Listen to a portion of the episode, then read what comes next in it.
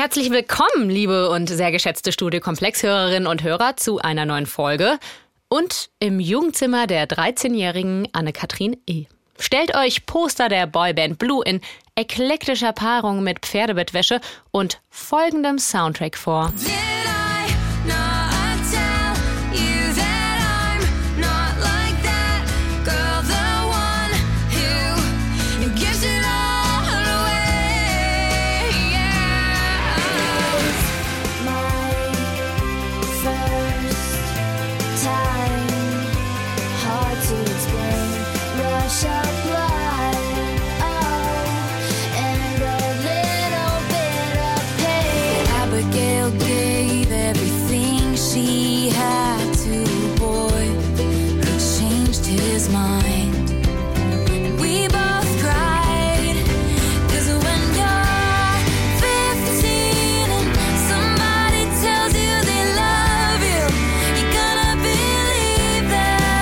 Okay, ist jetzt vielleicht ein bisschen anstrengend, diese deepen Lyrics sofort einzusaugen und zu verinnerlichen. Ich wiederhole mal ein paar Buzzwords. Ein Mädchen, das nicht alles wegwerfen will. Ein Mädchen, das einem Jungen alles, was sie hat, gegeben hat und dann fallen gelassen wird. Ein Mädchen, das ihr erstes Mal als Blutrausch, Schmerz und ersten großen Fehler besingt. Ja, als ich mir das jetzt alles fast zwei Dekaden später nochmal reingezogen habe und ich fand gerade Avril Lavigne wirklich spitzenklasse. Das ist jetzt hier kein Kunstgriff, wirklich nicht. Dann komme ich nicht umhin, eigentlich gar nichts mehr sagen zu wollen. Sprachlos zu sein. Und gleichzeitig zu rekapitulieren, was das mit meiner und vermutlich auch der Sexualmoral vieler anderen 90s und Nuller Girls gemacht hat. Die Interpretation dieser drei Songtexte allein, gesungen von drei als jungfräulich stilisierten Popgirls, das könnte jetzt eine ganze Folge füllen, aber sich über dekadenalte Popsongs über Jungfräulichkeit zu echauffieren, das ist natürlich heute jetzt nicht so besonders überraschend. Surprised? Why am I not surprised? Do you want surprise? Natürlich wollte surprised werden. Wir sind doch hier bei Studio Komplex. Und ich kann euch sagen, ich fand viele Erkenntnisse bei dieser kleinen Recherchereise zur Folge wirklich sehr surprising. Obwohl ich alte Weisheit mit Löffeln fressen wollende Feministin ja anfangs meine Zweifel hatte, wie viel wir noch lernen können bei einer Folge, bei der es um den Mythos Jungfernhäutchen geht. Ich war eigentlich der festen Überzeugung, der ist entzaubert. Wir wissen inzwischen, dass es das Jungfernhäutchen gar nicht gibt. Also ungefähr so wie das Monster von Loch Ness, geschmackvolle Krawatten an Alexander Gauland oder Bielefeld. So, dann habe ich unsere Volontärin Mia auf die Straße geschickt. Mit Mikro. Für Vox Populi, die Stimmen des Volkes. Die sollte sie einfangen. Das ist so eine klassische Foltermethode für junge JournalistInnen in der Ausbildung. Komm, fang doch mal die Stimmung ein. Auch wenn vielleicht niemand mit dir reden möchte. Das ist meistens so. Aber mir, schmerzerprobt, wie sie nach anderthalb Jahren Volontariat ist und natürlich als nicht mehr Jungfrau, siehe Songtexte von eben, die hat mir dann Antworten präsentiert, die ich jetzt wirklich unselektiert kurz einspielen möchte. Ich betone unselektiert. Sie hat sechs Leute gefragt. Hier sind sechs gekürzte Antworten auf die Frage zum Jungfernhäutchen. Ob es das gibt. Ich glaube schon, es gibt, oder? Ich glaube schon, ja. Ja, auf jeden Fall. Ja, das gibt es, würde ich sagen. Aber ich weiß, dass es ein Mythos sein soll. Ich glaube, es ist ein Phänomen, habe ich das Gefühl. Also nicht alle Frauen haben es, aber ich glaube die meisten. Puh, ja, unsere Gesellschaft ist verunsichert. Was soll ich sagen? Aber während wir in dieser Folge also auch hinsichtlich der Existenz oder Nicht-Existenz des Hymens, dem medizinischen Begriff für Jungfernhäutchen, also anscheinend doch noch Gesprächsbedarf haben, möchte ich mich darüber hinaus gerne gewinnend bei euch einhaken und euch die These dieser Folge präsentieren. Oh mein Gott! Oh mein Gott! Chloe, we're going to Disneyland! Okay, ups, sorry. Ich war ein bisschen zu viel auf YouTube unterwegs. Also, unsere These. Es gibt nicht nur das Jungfernhäutchen nicht. Darüber hinaus würden wir sagen, Männer brauchen das Jungfernhäutchen. Und ich mache es uns jetzt nicht so einfach zu sagen, ja, weil Patriarchat und so, keine Sorge. Aber die Tatsache, dass der Mythos, das Jungfernhäutchen sei so eine Art Frischhaltefolie, die bei erster Penetration so zack zerrissen wird, dass dieser Mythos sich so hartnäckig hält. Wir glauben, das liegt daran, dass das Jungfernhäutchen noch gebraucht wird. Auch heute. Und zwar, jetzt hat es irgendwie doch was mit dem Patriarchat zu tun, primär von Männern. Aber wir werden dezidierter. Damit meine ich nicht nur die Patriarchen alten Stils, sondern alle, die mit den dazugehörigen Mythen sozialisiert wurden. Also denen, dass man eine Frau ganz für sich haben will, dass ihr Wert sich daran bemisst, wie unberührt sie ist und dass man ihr da aber nicht über den Weg trauen kann und deswegen vielleicht auch irgendwas braucht, um sie zu kontrollieren. Also, eigentlich alle Männer. Mein Name ist Anne-Kathrin Eutin und ihr hört Studio Komplex. Disclaimer. Wir reden hier von Frauen und Männern ganz binär. Natürlich alles ein soziales Konstrukt. Wegen der sozialen Zuschreibung des Mythos vernachlässigen wir die nicht-binäre Perspektive.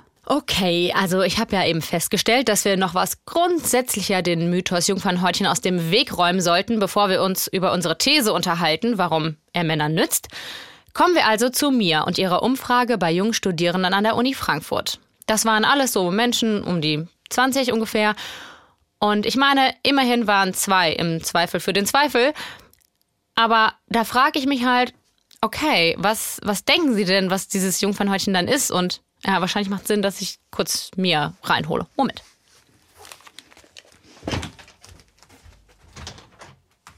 Ja? Bist du so aufgeheizt, dass es ein bisschen Storno, ich bin, ich bin ganz und gar nicht aufgeheizt. Okay, und es gibt auch keinen Popschutz. Oh, hole ich mir mal ähm, einen von drüben, weil Ja, okay. das muss ja nicht sein. Na gut, mal kurz Pause. Ah, so. Popschutz ist übrigens witzig, wenn wir jetzt über das Jungfernhäutchen sprechen. wow, war das ein sehr schlechter Joke? Chastity, the best Popschutz. Okay. As it is. Ah ja, okay, so, jetzt haben wir dich hier. Mhm. Mia, ähm, hast du denn die Leute auch gefragt, was das Jungfernhäutchen genau ist? Das habe ich gemacht. Und? Wie war so die Reaction? Hören wir doch mal rein. Dieses Häutchen da halt bei den Frauen. Ich weiß nicht, wo genau das liegt. Irgendwo im Bereich äh, der Vagina. Das, was äh, Frauen haben, bevor die halt entjungfert werden. So. Und wie war das bei dir selber eigentlich? Hast du das, hast du das gewusst in deren Alter? Ich glaube tatsächlich schon, aber eher über die Arbeit, vermute ich. Ähm, Also nicht über den Sexualkundeunterricht? nee, darüber nicht. Ja, Biounterricht in den Nullerjahren halt. Und da die meisten unter uns vermutlich auch von dem geprägt wurden, gönnen wir uns mal Sexualkunde in der freshen 2020er Edition. Ähm, ja, wenn es die da zu holen gäbe. Hier der Tweet einer Mutter dazu. Lana Banana Heimerum. Bei der Sechstklässlerin beginnt der Sexualkundeunterricht mit einem ABC. Da bei J niemand was weiß, diktiert die Lehrerin Jungfernhäutchen.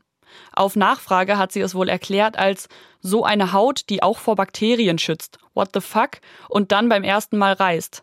Hä?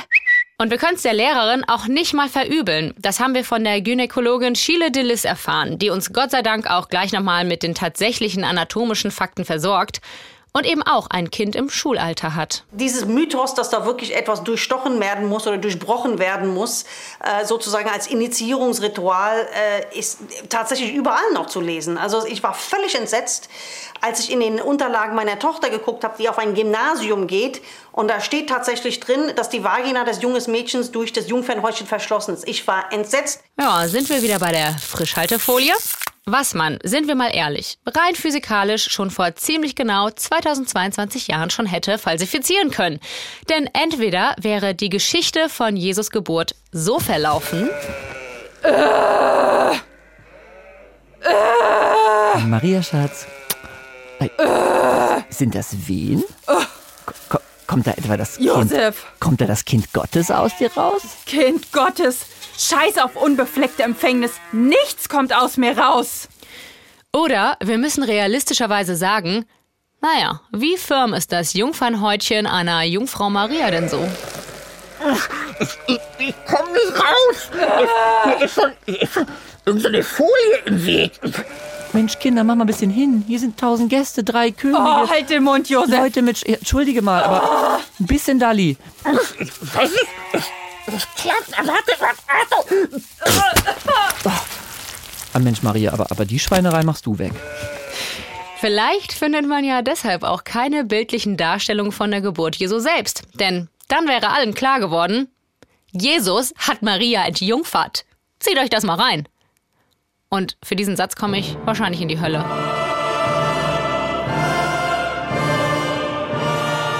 Also, ich mach's kurz, Leute. Das Jungfernhäutchen ist Fake News since Anno Domini null. Ein großer Mythos oder wie Twitter sagt, Jasmin liebt dich. Jasmins Sexwork Twitter Lexikon. J Jungfernhäutchen. 404 not found. Juti, jetzt ist wirklich Zeit zu klären, was dieses Jungfernhäutchen denn dann ist. Wir sind wieder Anno Domini äh, heute bei Chile de Lis, der Gynäkologin. Tatsächlich ist es wirklich nur ein kleiner Hautkranz, der auch wirklich sehr flexibel ist und der auch dehnbar ist. Also ich nehme dazu als Beispiel immer so sehr gern ein Haargummi und erkläre gerne den jungen Mädels, die zu mir kommen, die sich vielleicht fragen, wie kann ich einen Tampon einführen oder wie ist es beim ersten Mal und muss ich bluten, all diese Fragen, die wir kennen. Ich zeige ihnen einfach ein Haargummi, wie sie dieses Scrunchie hier und sage, pass auf, das funktioniert so, das ist alles ganz dehnbar und wenn da ein Tampon reinkommt, das dehnt sich und wenn der Tampon wieder rauskommt, ne, dann zieht sich wieder zurück. Dieser Schleimhautkranz geht uns übrigens auch bei wesentlich voluminöserer Penetration als bei einem Tampon übrigens nicht flöten. Ich sitze quasi gerade indirekt drauf, auch wenn ich selbst hier keine Jungfrau Maria mehr bin. Little Virgin riding shotgun in a hearse.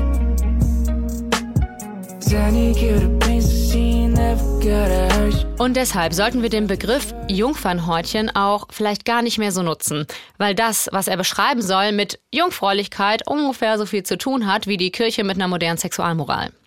Es gibt ja tatsächlich auch einen medizinischen Begriff dafür. Hymen. Wobei es mit dem auch nicht ganz so easy ist. Englisch Hymen, italienisch Imene, portugiesisch Imen. Das klingt erstmal anders. Nach Hymne, nach Feiern, nach einer griechischen Hochzeit. Und das kommt nicht von ungefähr. Denn Hymen, auch genannt Hymenaios, ist ein alter griechischer Gott für Hochzeiten. Das gleiche Wort hieß auf Griechisch allerdings auch Membran, dünne Haut. Nicht ganz klar, wer da nach wem benannt ist, aber die Vorstellung dahinter ist offenbar genau die gleiche wie beim Jungfernhäutchen. Es hat in der Hochzeitsnacht seinen großen Auftritt. Also für eine moderne Beschreibung nicht der beste Partygast.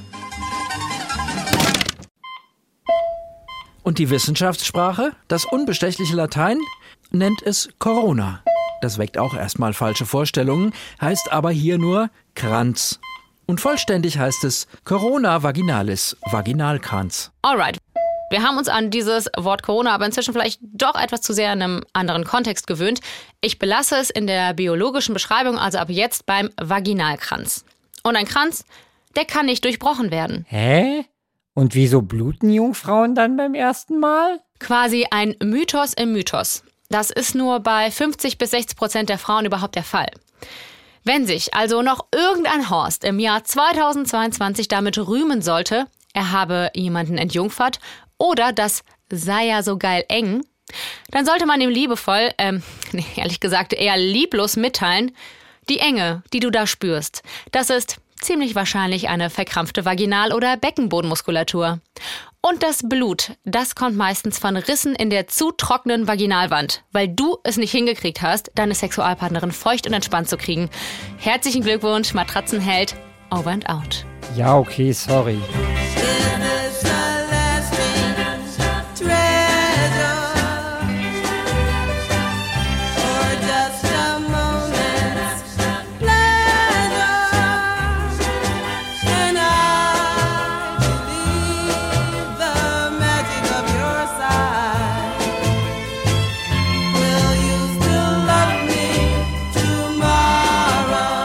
Sag's euch ganz ehrlich, ich habe das mit dem Mythos des blutigen Lakens bis heute nicht gewusst.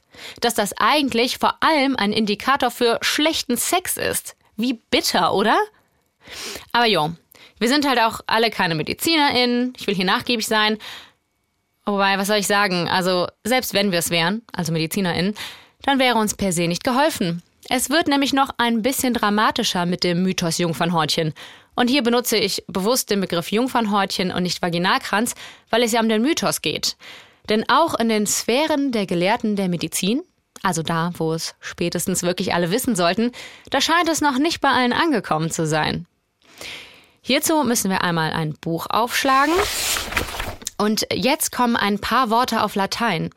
Die muss man nicht verstehen, aber die Essenz wird klar. In diesem aktuellen Medizinlehrbuch von 2020 steht tatsächlich schwarz auf weiß 331 Aufbau des äußeren weiblichen Genitales. Der Übergang von Scheide zu Vestibulum wird durch den am dorsalen Rand befestigten, unterschiedlich ausgebildeten Hymen teilweise verschlossen. Bei dem ersten Coitus reißt dieser ein, Defloration, und seine Reste verbleiben als Carunculae hymenales am Ostium vaginae. Lasst euch diese Begrifflichkeiten mal auf der Zunge zergehen. Defloration, Defloration, die Entblütung, wortwörtlich. Sorry, ich brauche jetzt, ich brauche hier Panflötenmusik. Also, wir stellen uns da sowas vor wie die kostbare Blüte, die Frauen da so im Schritt haben. Zarte, weiche, unangetastete Blüten, von denen noch keine Biene Nektar genascht hat. Bis es halt eine Biene tut und die Blüte verwelkt. Autsch. Geil. Gut, soviel zur Defloration und was dieses Bild gerade untenrum wie obenrum mit mir macht. Nichts Schönes kann ich euch sagen. Zurück zum Medizinstudium. Ich habe da kurzerhand noch eine Freundin angerufen, Hanna. Die studiert an der Charité in Berlin Medizin und ich konnte es halt einfach nicht fassen, dass sowas noch in medizinischen Lehrbüchern steht. Ja, und Hanna schickt mir in einer kurzen Arbeitspause, weil sie macht gerade tatsächlich ihre Praxis in der Gynäkologie, per WhatsApp einen Screenshot von dem digitalen Lernprogramm Amboss. Amboss muss man sich in diesem Kontext auch mal auf der Zunge zergehen lassen. Ähm, mit Amboss lernen jedenfalls wohl alle MedizinerInnen. Und da steht: Vor der Defloration wird der Vaginalausgang vom Jungfernhäutchen, dem Hymen, umrahmt. Defloration, schon wieder. Boah. Und man beachte, das Hymen vor der Defloration. Es wird als Vorzustand beschrieben. Was nach der Defloration mit dem Hymen passiert, da ist das Online-Nachschlageprogramm schon voll progressiv im Vergleich zum Lehrbuch, in dem es nämlich einfach offen lässt, was mit dem Hymen nach der Defloration passiert. Ich dachte, okay, gut, vielleicht kam das ja alles in der Vorlesung vor. Und dann rufe ich fix bei Hannah durch. Was hast du denn im Studium über das Hymen, ja vielmehr, oder den Vaginalkranz gelernt? Also ich muss ehrlich sagen, dass ich mich da gar nicht ähm, so gut dran erinnere, weil Gyn doch einen relativ kleinen äh, Anteil des Studiums nur äh, irgendwie einnimmt. Also wir hatten, glaube ich, vier Wochen Gynäkologie und die Anatomie ist auch schon relativ lange her, das ist am Anfang des Studiums und spielt dann, also die weibliche Anatomie spielt da nicht so eine große Rolle, vor allem die äußeren Geschlechtsorgane, wenn dann eher die inneren, also die Gebärmutter und die Eierstöcke. Warum Insofern. ist denn das ähm, so? Weil ich meine. Frage. ja.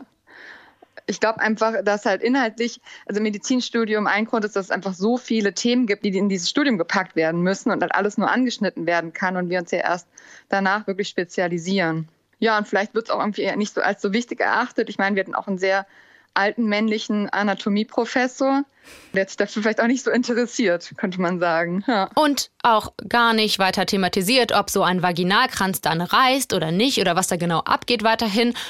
Und mich hat das einigermaßen schockiert. Aber das ist ja total krass für dich, weil für dich äh, in deiner Arbeit als Gynäkologin wird das doch sehr entscheidend sein, weil du wahrscheinlich sehr, sehr viele junge Mädchen vor dir sitzen haben wirst, die genau diese Frage stellen. Ja, also dann ist halt wahrscheinlich meine Aufgabe oder ist sicher so, dass ich mich selbst informiere und hoffentlich auch noch in meiner Facharztausbildung, die ja dann direkt nach dem Examen beginnt, dass ich da dann noch was von meinen Kolleginnen lerne.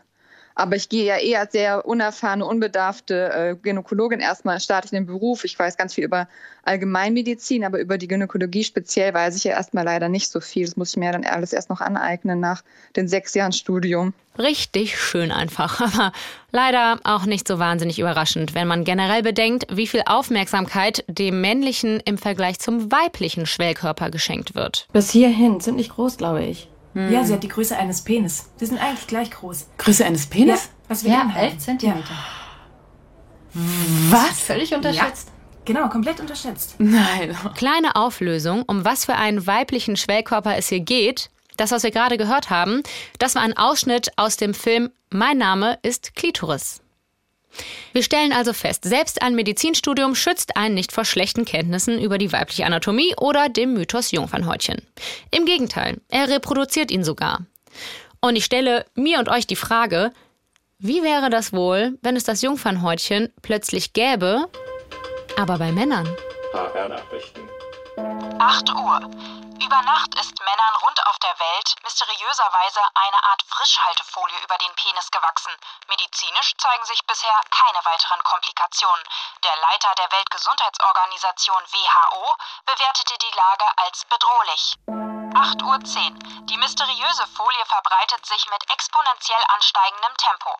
Die WHO nennt sie offiziell Neandrohymen, zu Deutsch Jungmannhäutchen, und ruft eine Pandemie aus.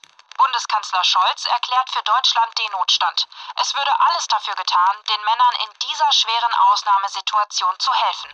8.15 Uhr. Mehrere Ärzteverbände haben die Gründung erster eigener Kliniken beschlossen, die so, Zitat, Männer medizinisch von dieser Krankheitslast befreien sollen. Erste Interessenverbände rufen zu Spenden auf. 8.17 Uhr. Die WHO schätzt, dass mittlerweile knapp ein Drittel der männlichen Weltbevölkerung betroffen ist. 8.20 Uhr. BMW, Obi und Gillette starten Spendenmarathon. Diese Krise ist die wahrscheinlich größte Herausforderung unserer Zeit. Wir sind es unseren Söhnen schuldig, dass wir jetzt richtig handeln, teilte ein Sprecher mit. 8.25 Uhr. Grundsteinlegung und Baubeginn der ersten Jungmannhäutchen Spezialklinik in Alsbach-Hähnlein durch Kanzler Olaf Scholz. Uhr 28. Bayerns Ministerpräsident Markus Söder kritisiert scharf, die wissenschaftliche Aufklärung hänge hinterher und fordert die Gründung eines Männerministeriums mit strengen Maßmäßig.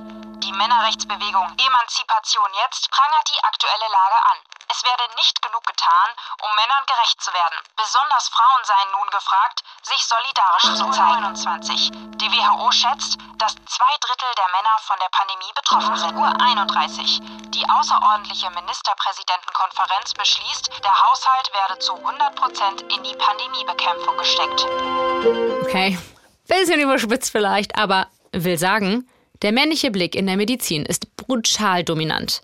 Olivia Helterlein kämpft dagegen an. Sie ist Kulturwissenschaftlerin und Publizistin und hat erst 2020 ein illustriertes Essay übers Jungfernhäutchen rausgebracht. Es heißt, das Jungfernhäutchen gibt es nicht. Ein breitbeiniges Heft. In der Medizin ähm, herrscht halt das androzentristische Weltbild. Das bedeutet, dass man vom äh, weißen Cis-Mann ausgeht, rund um Körper und rund um Forschung. Und das ist sozusagen der normale Körper. Und alles, was davon abweicht, ähm, bekommt nicht so viel Aufmerksamkeit. Mm, es zeigt eigentlich, wie sexistisch auch unsere Kultur agiert. Und äh, Medizin und Forschung sind ja genauso ein Teil des Patriarchats. Sind ja nicht davon abgeschnitten. Das bedeutet, wie jetzt Lehrpläne geschrieben wird, wofür Gelder ausgegeben werden, das alles unterliegt ja genauso dem patriarchalen Weltbild. Und diese Themen, die wurden ja auch schon vor Jahrzehnten und auch schon von MedizinerInnen oder Akteurinnen jetzt aus der feministischen Bubble, aber auch aus der Frauengesundheitsbewegung etc., die wurden ja alle schon mal besprochen und es gibt ja auch schon Studien dazu. Also die Frage ist dann, warum schaffen es dann nicht, diese Studien in den sogenannten Mainstream und einfach in den alltäglichen Lehrplan? Ich habe noch mehr Beispiele. Herzinfarkte wurden bei Frauen lange fehldiagnostiziert, weil man dachte, sie hätten die gleichen Symptome wie Männer. Kleiner Spoiler, ist nicht der Fall. Und Arzneimittel werden immer noch häufiger an Männern getestet. Nebenwirkungen für Frauen sind deswegen oft schlechter erforscht. Das ist schlimmstenfalls tödlich. Und nein, ich will hier nicht unterstellen, dass männliche Mediziner Frauen töten wollen oder derlei.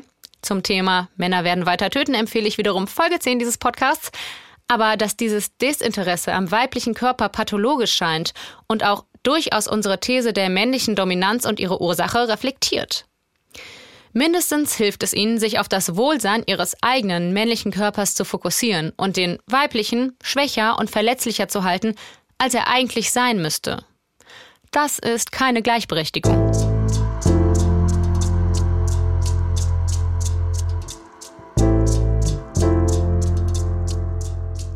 Moment mal, könnte man jetzt hier ins Feld werfen. Das unterstellt schon ganz schön viel. Zum Beispiel von einem historisch aufgebauten Systemfehler im medizinischen, etwas individualisiert auf den Werteapparat von einzelnen Menschen zu projizieren. Findet zumindest schon auch Hanna, die Medizinstudentin aus Berlin. Glaubst du selbst denn, dass Männer das Jungfernhäutchen brauchen? Und wenn ja, warum? Also ich muss ehrlich sagen, die Männer in meiner Welt äh, brauchen das zum Glück nicht. Insofern finde ich das gar nicht so leicht zu beantworten. Also eher eben so aus älteren Zeiten, wo es noch darum ging, kein Sex vor der Ehe oder dass es halt wichtig ist, dass man der erste Mann ist ähm, der eben in dieser Frau ist, dass es da halt ähm, als Nachweis quasi so ein bisschen, dass man an den Beweis quasi tatsächlich hat.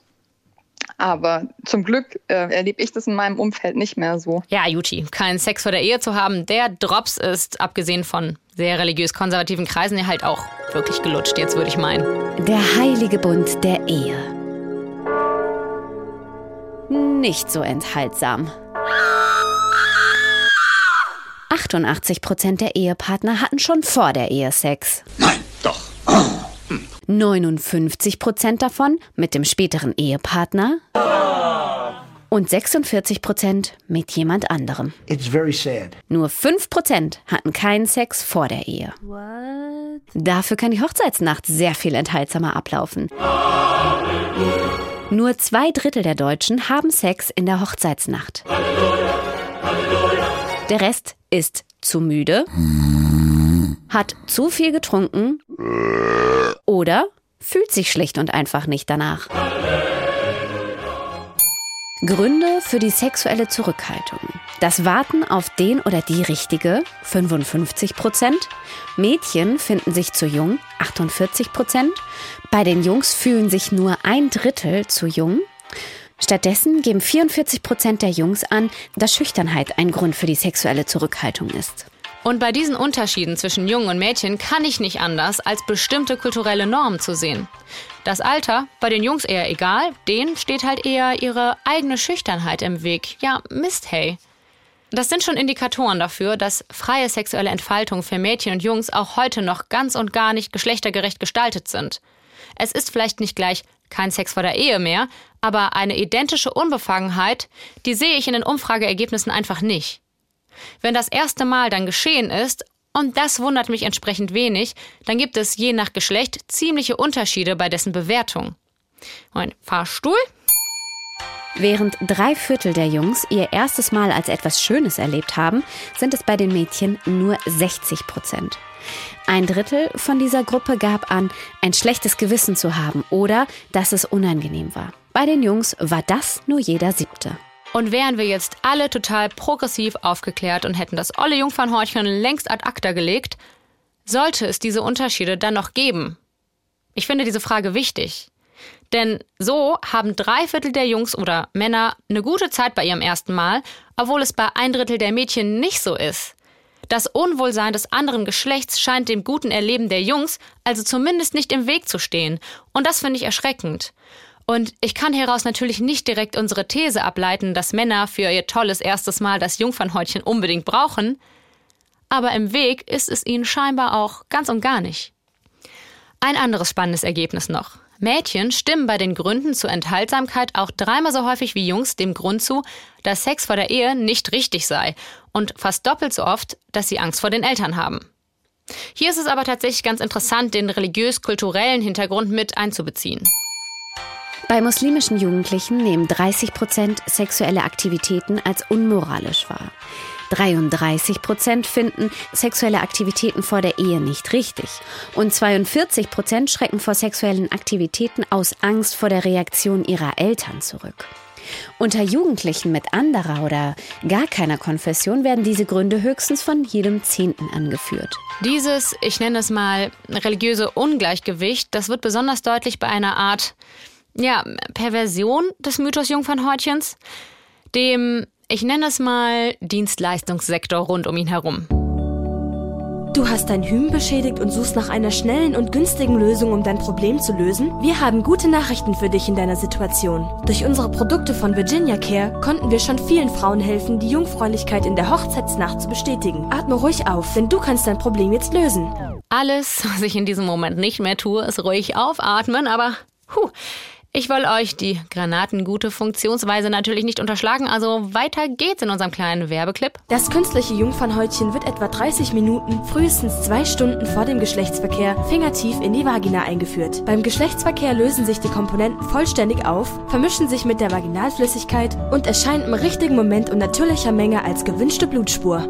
Bestelle jetzt bei www.virginia-care.de.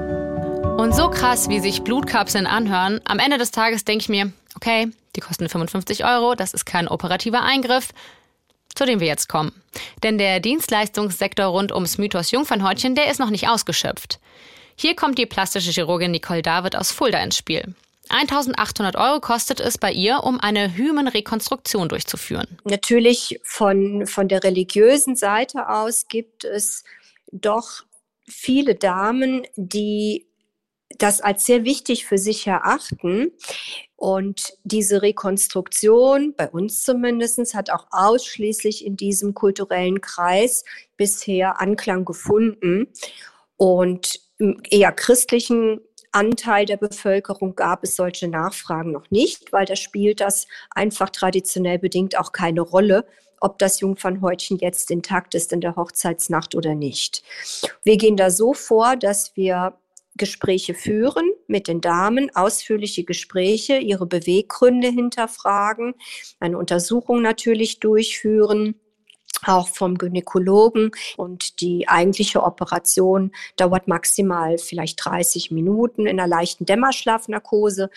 Man versucht im ersten Schritt die Ränder des zerrissenen Hymens aufzufinden und sie bis auf eine kleine Öffnung mit selbstresorbierenden Fäden zu vernehmen. Wenn das nicht gelingt, weil es vielleicht zu zerfranselt sich präsentiert, dann nimmt man Gewebe aus der hinteren Vaginalwand und rekonstruiert dann das Hymen. Aber wie fühlt man sich so als Ärztin und Frau, wenn da eine eigentlich nicht notwendige und nicht einmal zu 100 Prozent erfolgsversprechende Operation durchgeführt wird. Für mich ist das undenkbar, dass eine Frau sich der Gestalt ähm, etwas unterordnet, was ich ich will es gar nicht jetzt bewerten, aber ich kann es für mich nicht nachvollziehen.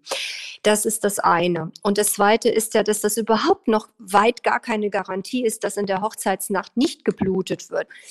Auch als intaktes Hymen kann es sein, ähm, dass in der Hochzeitsnacht natürlich keine Blutung stattfindet. Was dann bitte? Werde ich dann geschlagen von meinem Mann? Was ist denn dann? Also das sehe ich sehr, sehr oberkritisch. Ähm, auf der anderen Seite, jetzt als Ärztin, ähm, muss ich sagen, durch viele Gespräche mit den Damen, die auch offen und ehrlich sprechen. Äh, das Ganze ist von Angst geprägt, nicht nur durch Überzeugung, dass man sagt, okay, ich habe meine Werte vielleicht vor einem Jahr mal über den Haufen geworfen, ich war schwach, habe dann doch Sex gehabt und war noch nicht in der Ehe und das bereue ich. Das gibt es auch. Auf der anderen Seite die Angst, dass man wirklich dann von der Familie geächtet wird, dass der Mann äh, Gewalt ausübt und das scheint nicht so selten zu sein. Also sich dem so unterzuordnen, ist wohl auch häufig eine Möglichkeit, aus der die Dame nicht entrinnen kann. Und sie tut es einfach, weil es das geringere Übel ist. Nicole David sagt, je nach Trigger sieht sie den operativen Eingriff als Schutzmaßnahme für die Frauen. Also wenn wir jetzt davon ausgehen, dass wirklich die Angst äh, der wesentliche Trigger vielleicht darstellt und man aus dieser Situation einfach nicht herauskommen kann, Stichwort Ehrenmord und was es alles gibt, das darf man ja nicht von der Hand weisen, dann finde ich die Rekonstruktion operativ am sichersten. Deshalb bietet Nicole David eine OP an, obwohl sie die ethisch eigentlich höchst fragwürdig findet. Eine OP, die in ihrer Praxis für Schönheitschirurgie aber nicht die Regel, sondern die Ausnahme ist. Das muss man dazu sagen. Lassen Sie es vielleicht eine im Monat sein. Aber es hat zugenommen. Es hat zugenommen, wenn ich die Jahre von 2008 äh, in meinem äh, Köpfchen rekapituliere, dann hat es wirklich um circa 50 Prozent zugenommen. Nicole David sieht dafür folgende Erklärung. Natürlich haben wir von äh, dem Anteil derer, die dem islamischen Glauben anhängen, natürlich wesentlich mehr Menschen, die jetzt auch äh, in Deutschland leben, vor allem seit 2015. Das könnte ein Grund sein. Und ähm, der weitere Grund ist natürlich, dass sich diese Art von Operation bei den Damen mehr und mehr rund gesprochen hat und deswegen auch die, die Aufmerksamkeit auf chirurgische Praxen, die das anbieten, gestiegen ist. Es geht dabei natürlich nicht um den Islam an sich. Es geht um die extreme Auslegung des Islam. Oder übrigens auch um extreme Auslegung des Christentums. Und damit sind wir in einem anderen Teil der Welt. Einem sehr, sehr westlichen, by the way. Es begab sich zu einer Zeit, dass in Europa Scooter den Autoscootern predigte. Are you ready for the sound of Scooter? Da wurde das zölibatäre Leben in den USA zum Hype. Hyper, hyper! Erster Vorreiter oder Superstar einer zölibatären Jugend war er, Jimmy Hester, seines Zeichens Priester. Er kreierte 1993 im Auftrag einer Kirche das Programm True Love Can Wait.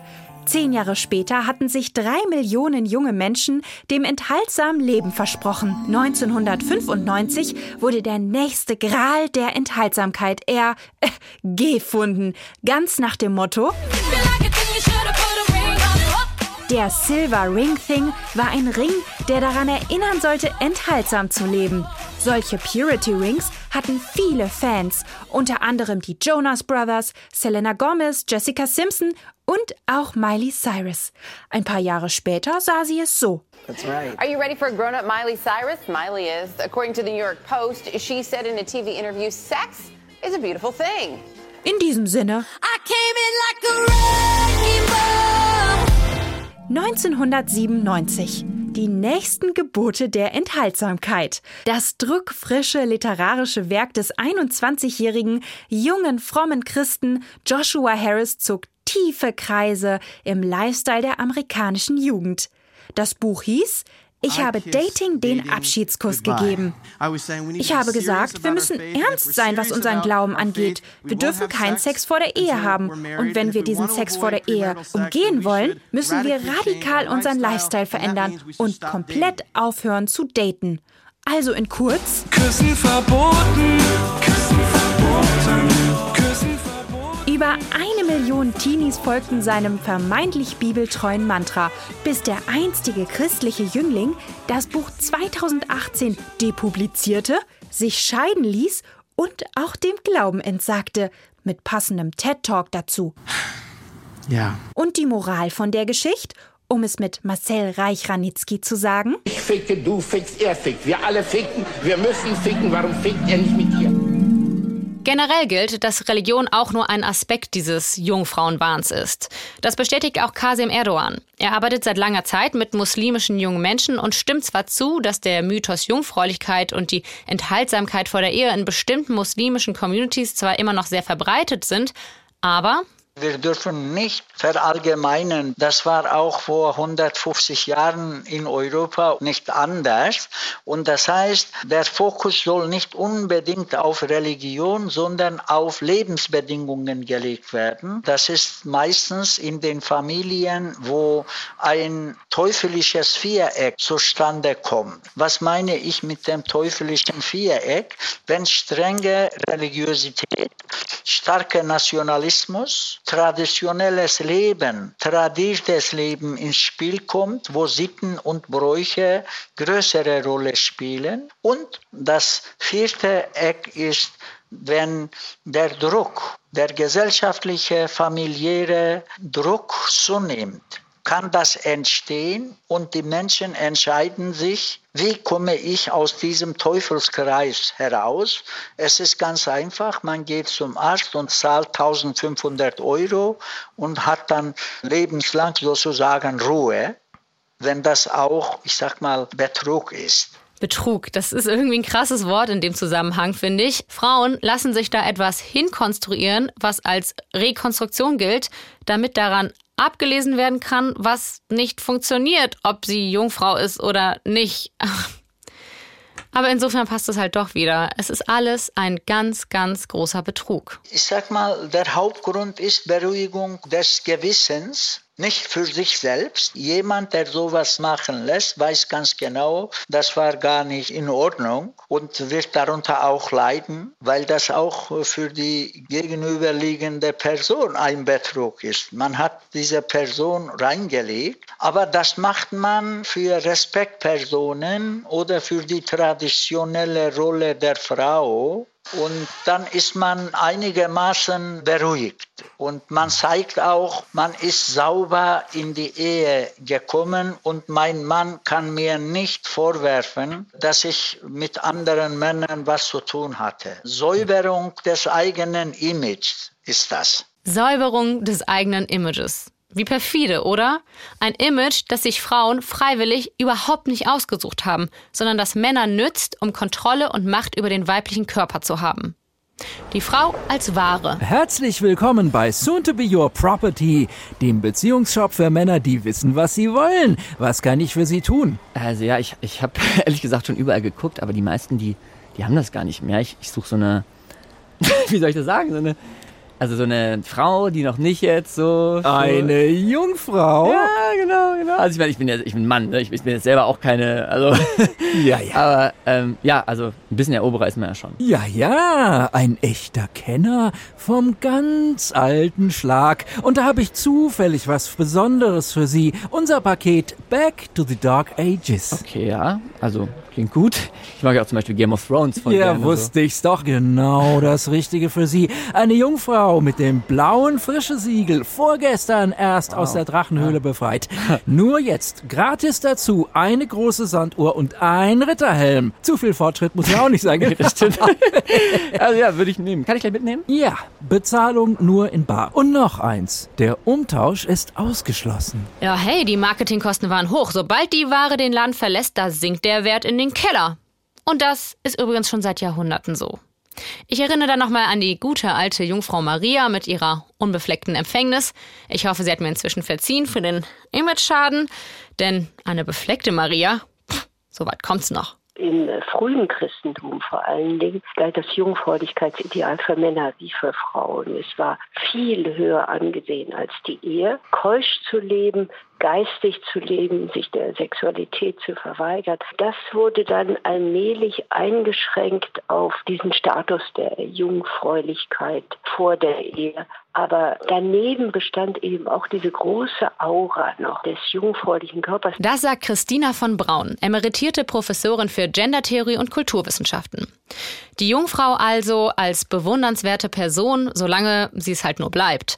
Soweit so gut, das erleben wir auch heute. Aber passt auf, das ist nicht alles. Legende und Wahrheit. Die Jungfrau. Die Jungfrau Meinst du mich? ist eher zierlich, trägt weiß oder was ganz Unauffälliges. Findest du? Wenn du sie ansprichst, wird sie rot. Hör auf. Ihre Hauptbeschäftigung warten auf den einen. Ha. Bekannte Beispiele? Keine. Denn die historische Wahrheit sieht ganz anders aus. Die Jungfrau Aus dem Weg! ist gigantisch, trägt Rüstung und schwere Waffen. Und weiß, wie man damit umgeht. Wenn du sie ansprichst. Trau dich und du bist tot. Bekannte Beispiele: Athene, Göttin. Hauptbeschäftigung: die Stadt Athen beschützen und Männer, die ihr Dummkommen ins Verderben stürzen. Brünnhilde, Walküre. Hauptbeschäftigung: Krieg, Schwerathletik und Männer, die ihr an die Jungfräulichkeit wollen, an der Wand aufhängen. Jeanne d'Arc, Nationalheldin. Hauptbeschäftigung: Visionen haben und französische Männer in die Schlacht führen. Dafür wurde sie auf den Scheiterhaufen geschickt. Von englischen Männern, die sich über diese Wahrheit geärgert haben. Die Jungfrau ist nicht die Frau, die noch keinen Mann hat, sondern die, die für nichts einen braucht. Denn eine Jeanne d'Arc, die hätte Fragen nach ihrem Jungfernhäutchen sicher nicht beantwortet.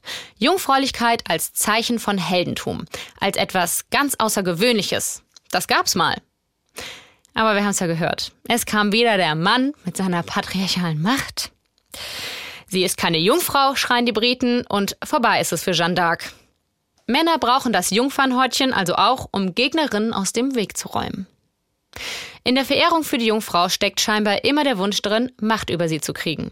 Und wenn sie nicht mehr jungfräulich ist, herber Werteverlust. Und das auch schon sehr lange. Christina von Braun kennt auch diesen Teil der Story. Der andere Aspekt war, dass tatsächlich der weibliche Körper unberührt mehr Wert hatte. Aber dieser Wert äh, bezog sich aus der Tatsache, dass der weibliche Körper wie ein besetztes Territorium gedacht wurde. Das englische Wort Rape für Vergewaltigung heißt ursprünglich Landraub. Das heißt, Sie können sehen, wie der weibliche Körper als eine Art von Land, das besetzt werden muss, gedacht wurde. Und das hing damit zusammen, dass die Vaterschaft nicht nachweisbar war. Also ich muss ja, um zu beweisen, dass ich der leibliche Vater eines Kindes bin, muss ich sicher sein, dass kein anderer Mann hier seinen Samen hinterlassen hat.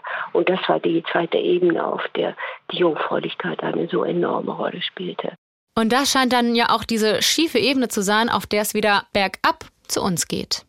Wer die Jungfrau in den Himmel lobt, der will sie nicht verehren, sondern entjungfern. Wir sind wieder in der Welt, wo die Jungfrau nicht selber handelt, sondern gehandelt oder behandelt wird. Und die Männer sie brauchen für, ähm, ja, wofür eigentlich? Ja, Männer brauchen Jungfrauen. Okay, aber wofür? A. Heiraten. B. Erobern. C. Opfern. Richtig ist historisch gesehen meist C. Woran hat man früher erkannt, dass ein Gott der größte und stärkste war? A. Er tut die meisten Wunder. B. Er macht am seligsten. C. Er kriegt die meisten Jungfrauenopfer. Schon wieder ist C richtig. Oder die Stadtältesten beraten, wie sie das fiese Drachenmonster vor dem Tor loswerden. A. Kämpfen. B. Mit einer ganzen Viehherde füttern. C. Jungfrau opfern. Was anders als C. Und heute, Regisseur und Drehbuchautor von einem B-Action-Movie stellen fest, dass bei Minute 30 die Story ganz dünn wird. Was tun? A. Story verdicken. B. 15-minütige Massenschlacht. Okay, das geht auch, aber am besten ist C. Die Jungfrauen-Opferszene. So ist das. Jungfrauen werden von Männern gebraucht, aber leider oft nur zum Opfern. Und wenn keiner den Mumm hat, sie zu opfern, dann wird erwartet, dass sie sich selber opfern. Geht auch. Und was ist mit den starken jungfräulichen Göttinnen, vor denen man Angst haben muss? Die bleiben irgendwie doch. Vor denen hat er weiter Angst. Sie werden zu Horrorgestalten im Halbbewussten. Denn es gibt noch einen anderen Mythos rund um die Vagina. Der ist allerdings nicht so passiv und verletzlich. Ganz im Gegenteil. Sie ist das unschuldige Mädchen von nebenan. Hi, mein Name ist Tracy, ich wohne nebenan. Sie lebt ein ganz normales Highschool-Leben. Ich bin im Cheerleader-Team und ich mache richtig gerne Hausaufgaben. Alle Lehrer lieben mich. Ich habe auch schon einen College-Platz. Doch sie umgibt ein dunkles Geheimnis. Als ich zum ersten Mal mit meinem Freund in Team werden wollte, landete er im Krankenhaus. Und ist fast verblutet.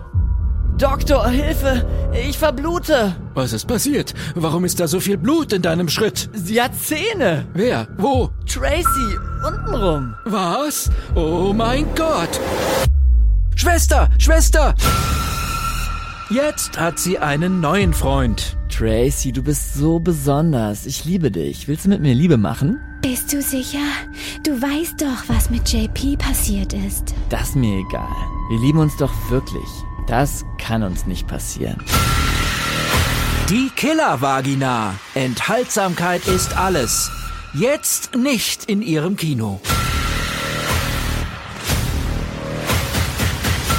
Und Leute, wir denken uns das nicht aus. Also klar, tun wir doch, aber wir orientieren uns hier ganz krass an existierenden Horrorfilmen. Kein Scheiß. Es gibt sogar einen Begriff dafür.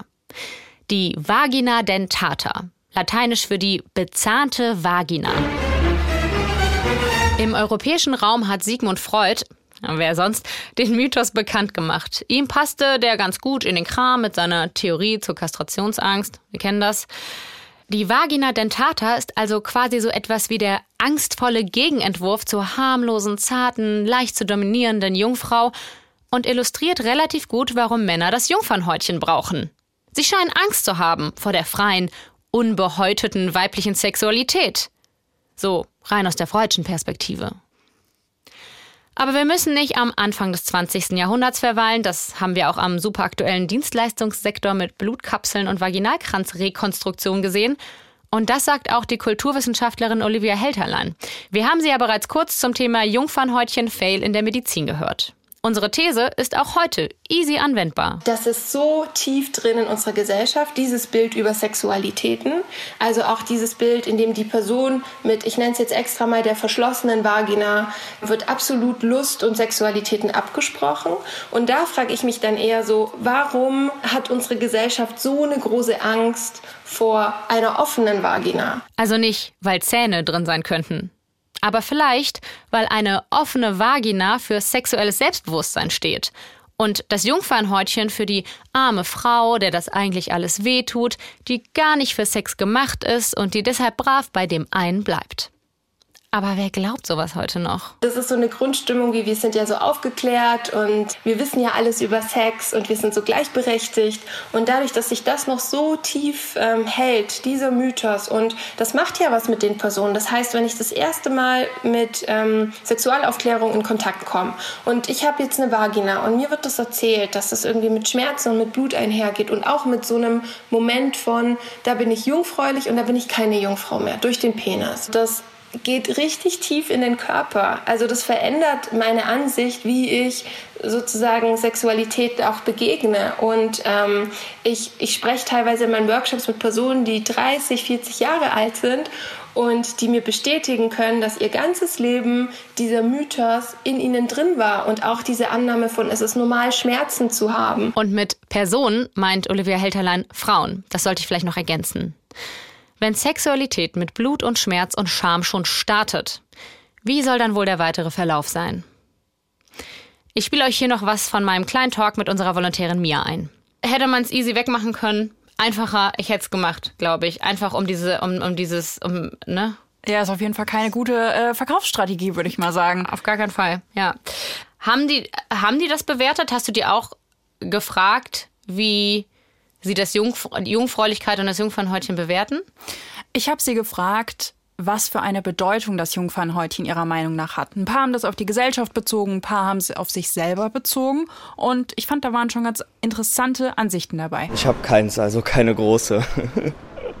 habe jetzt irgendwie in den letzten Jahren niemanden darüber reden äh, gehört, aber ja, nee, ich würde sagen eher nicht so wichtig.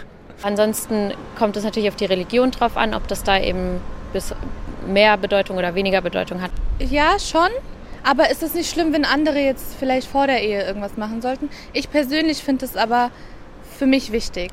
Für einige kulturellen Bereiche eine große Bedeutung, für einige westlichen Länder keine. Also es kommt darauf an, woher man kommt. Aber ich würde sagen, für das Durchschnittsmädchen in meinem Alter aus Deutschland wahrscheinlich nicht die größte Bedeutung. So, und jetzt haben wir die gehört und ich finde es relativ erstaunlich, wie der äh, Geschlechterunterschied in den Antworten ist. Ja, ja, die Männer, äh, denen scheint das egal zu sein. Aber bei den Frauen, ähm, da habe ich mehrfach gehört, ja, so ein bisschen, so ein bisschen ist einem das dann doch im Kopf anscheinend. Für die Mhm. eine ist es dann auch wirklich wichtig. Ne? Also sie möchte keinen Sex vor der Ehe haben, aber sie stört sich jetzt zum Beispiel nicht daran, wenn andere Leute da nicht so drauf sind wie sie.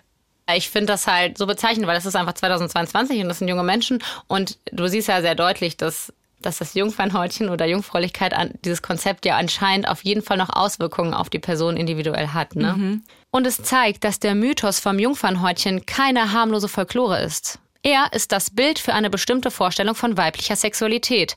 Das mag den Männern anscheinend ja nicht mal so bewusst sein. Sie leiden ja auch nicht drunter. Und selbst vielen Frauen vielleicht auch nicht. Aber es richtet auch heute noch Schaden an. Auch da, wo keine religiös-traditionelle Erziehung Jungfräulichkeit von oben fordert. Und wer braucht das? Also, ja, Männer, ich glaube, ich wiederhole mich. Dabei möchte ich mir eigentlich widersprechen. Nicht, was eine Beschreibung des Ist-Zustands betrifft, aber beim Soll-Zustand. Denn wenn Männer das Jungfernhäutchen und die damit einhergehenden Vorstellungen von Jungfräulichkeit nicht mehr bräuchten, dann wäre am Ende des Tages tatsächlich auch ihnen selbst geholfen. Denn das Konzept Jungfräulichkeit, das belastet ja auch sie, nur halt komplett reziprok. Männer kriegen auch ein Stigma verliehen, wenn sie keine Stecher sind und mit 30 noch Jungfrau. Da wird Sex und Jungfräulichkeit zu einem Leistungsdruck. Dafür braucht man sich nur in der Pickup-Artist-Szene umzuschauen. Oder auf die Incels zu gucken. Also, das sind die sogenannten Involuntary Celibates, also Menschen, die unfreiwillig zölibatär leben. Eine Internet-Subkultur junger heterosexueller Männer, die unfreiwillig keinen Sex hat und dem Feminismus dafür die Schuld gibt. Woraus einfach nichts als Hass und Frustration und viele andere traurige Dinge entstehen.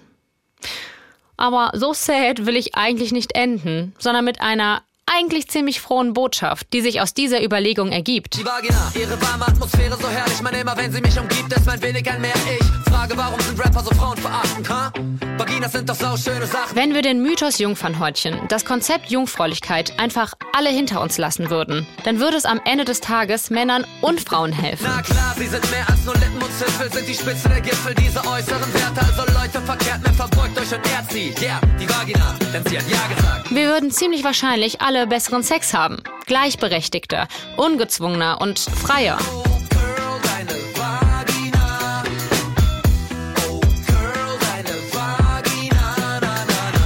Hey, und vielleicht würden wir ohne diese Idee vom Zerreißen einer Frischhaltefolie eher verinnerlichen, dass Sex so viel mehr ist als Penetration durch einen Penis.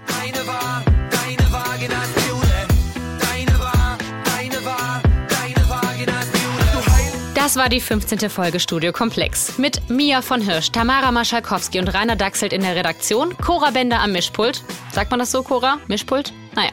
Und Anne-Kathrin Neutin, das bin ich am Mikro. Felix Leichum und Johannes Helm haben ihre phänomenalen Photoshop-Finger zaubern lassen für unser Artwork. Und wir alle gehören zum Hessischen Rundfunk. Schön ist das. Wenn ihr uns schreiben wollt, und das fände ich sehr schön, macht das doch per Mail an studiokomplex.hr.de oder per Twitter oder Instagram. Und erzählt doch euren Freundinnen und Freunden von diesem schamlosen Qualitätsprodukt, wenn ihr mögt. Ganz und gar nicht jungfräuliche Liebe geht raus und ich jetzt auch. Übrigens, jetzt wo ihr euch wahrscheinlich daran gewöhnt habt, dass wir immer freitags erscheinen, das ist ab jetzt ganz anders und viel besser. Wir erscheinen nämlich jetzt montags. Das heißt, nächste Woche gar nicht, aber am darauffolgenden Montag und ähm, alles wird noch viel schöner. Das verspreche ich hiermit einfach mal. Macht's gut.